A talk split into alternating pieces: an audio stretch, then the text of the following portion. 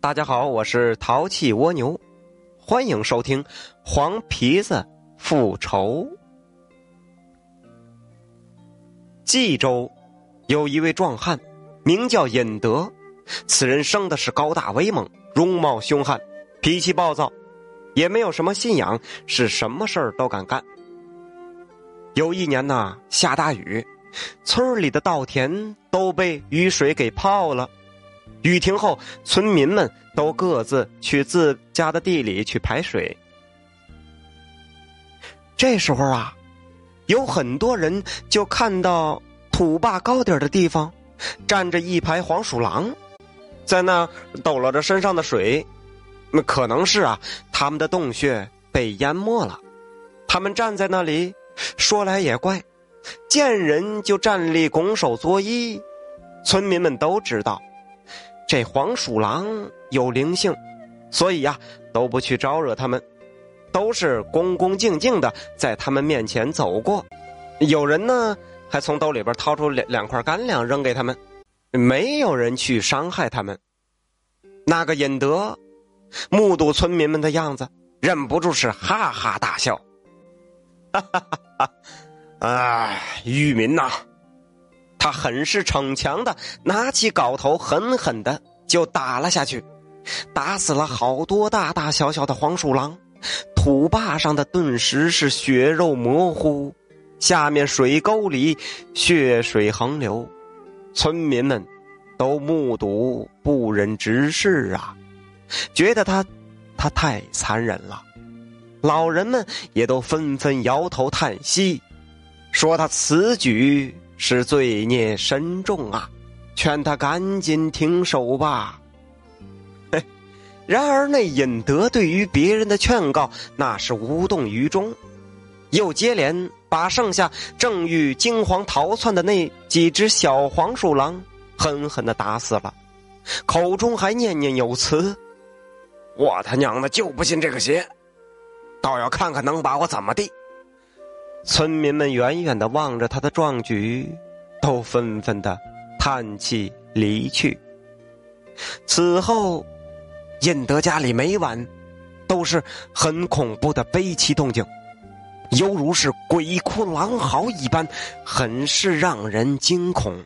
印德虽然胆子大，可是这声音叫的他是难以入眠，他也不知道这是什么声音。每次起身查看时，声音却戛然而止了。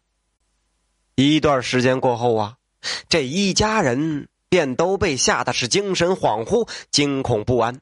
尤其是他的三个孩子，每到晚上都把头蒙在被子里，是瑟瑟发抖。尹德妻子尹氏是劝尹德赶紧找个法师看看，那尹德不信邪。甚是生气，于是把这个隐士骂了一顿。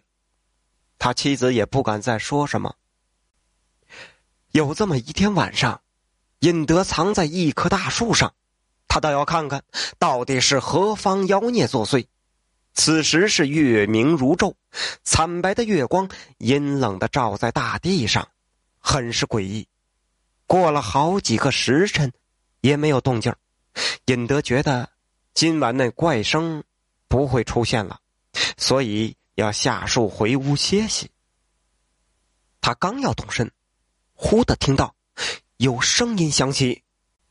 接下来的一幕，让胆大妄为的尹德都吓得是差点昏厥过去。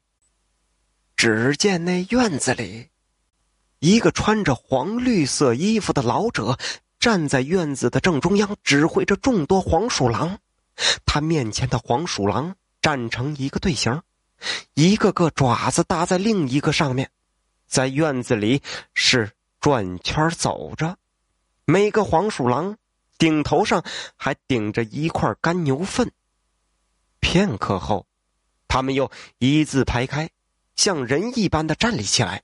忽的两只爪子像空中的月亮是连连作揖。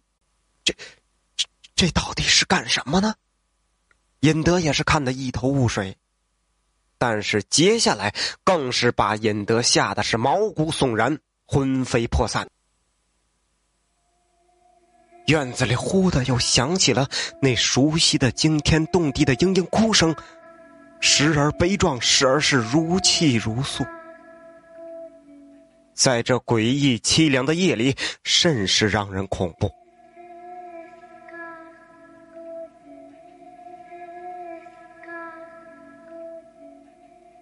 尹德已经听到自己屋子里三个孩子的哭声和隐士的安慰声，他很想去抚慰他们，可是他不敢下来。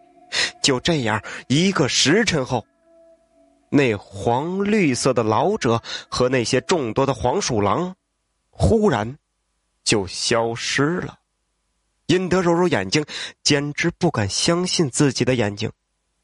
他瘫软无力的爬下树。差点就从树上直接摔下来。进屋，把情景道出，隐士大惊失色，吓得浑身颤抖，忙问他怎么办。那尹德沉默了片刻，有了主意。第二日，尹德把仓库里的秸秆都搬运到院子里，又在院外撒上鹅粪，一切准备妥当，就等。晚上，黄鼠狼来了。此时，那穿着黄绿衣的老者果然又带着黄鼠狼直至家中。哭声响起时，尹德忽的用火石把秸秆点燃，院子里顿时是火光冲天，噼里啪啦的火越烧越烈。又把家中的几只大鹅放出来，听着里面的嚎叫声，尹德。便得意的进了屋。不大会儿，听着没了动静，他拿火把和隐士出来，顿时是惊愕住了。院子里到处都是烧焦黄鼠狼的尸体，那黄鼠狼的天敌，那几只大鹅嘎嘎的叫着，引得甚是得意。他知道。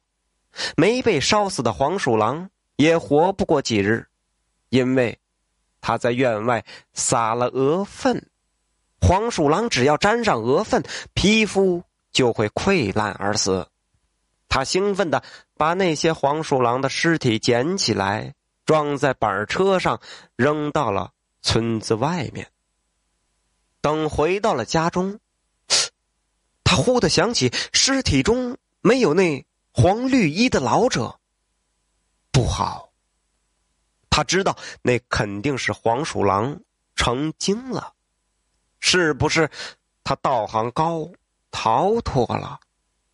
印德心里有点不安，可是此后，家里是一片安静，再也没有了诡异的哭声。又过了一个多月，印德的孩子们忽的都有了病。引得请郎中来，皆都是以热风、感冒医治，却是吃了不少草药，皆都是无用啊。几个月后，三个孩子是相继离世，引得和妻子是悲痛欲绝，哭的是死去活来，惶惶不可终日。一日，引得至地里归家。一路上，忽的倒地身亡，妻子是悲痛欲绝，把他安葬后，想着家中如此这般祸事，就去请教本地的法师。那法师晚上做法之后，面色凝重的告诉那隐士：“尹德丧心病狂，两次害死了黄鼠狼家族的众多子孙。”他们的祖爷，也就是那穿着黄绿色衣服的老者，已经是成仙得道，憎恨于他。第一次在他们的院中布阵，本想吓唬吓唬他，让他从此以后不再作恶，却是没有想到，他竟然如此歹毒，设计把黄鼠狼的家族上百口都害死了。因此，他的恶行也祸及了。三个孩子，法师说罢，连连是叹气离去，扔下那隐士，呆呆的瘫坐在地上。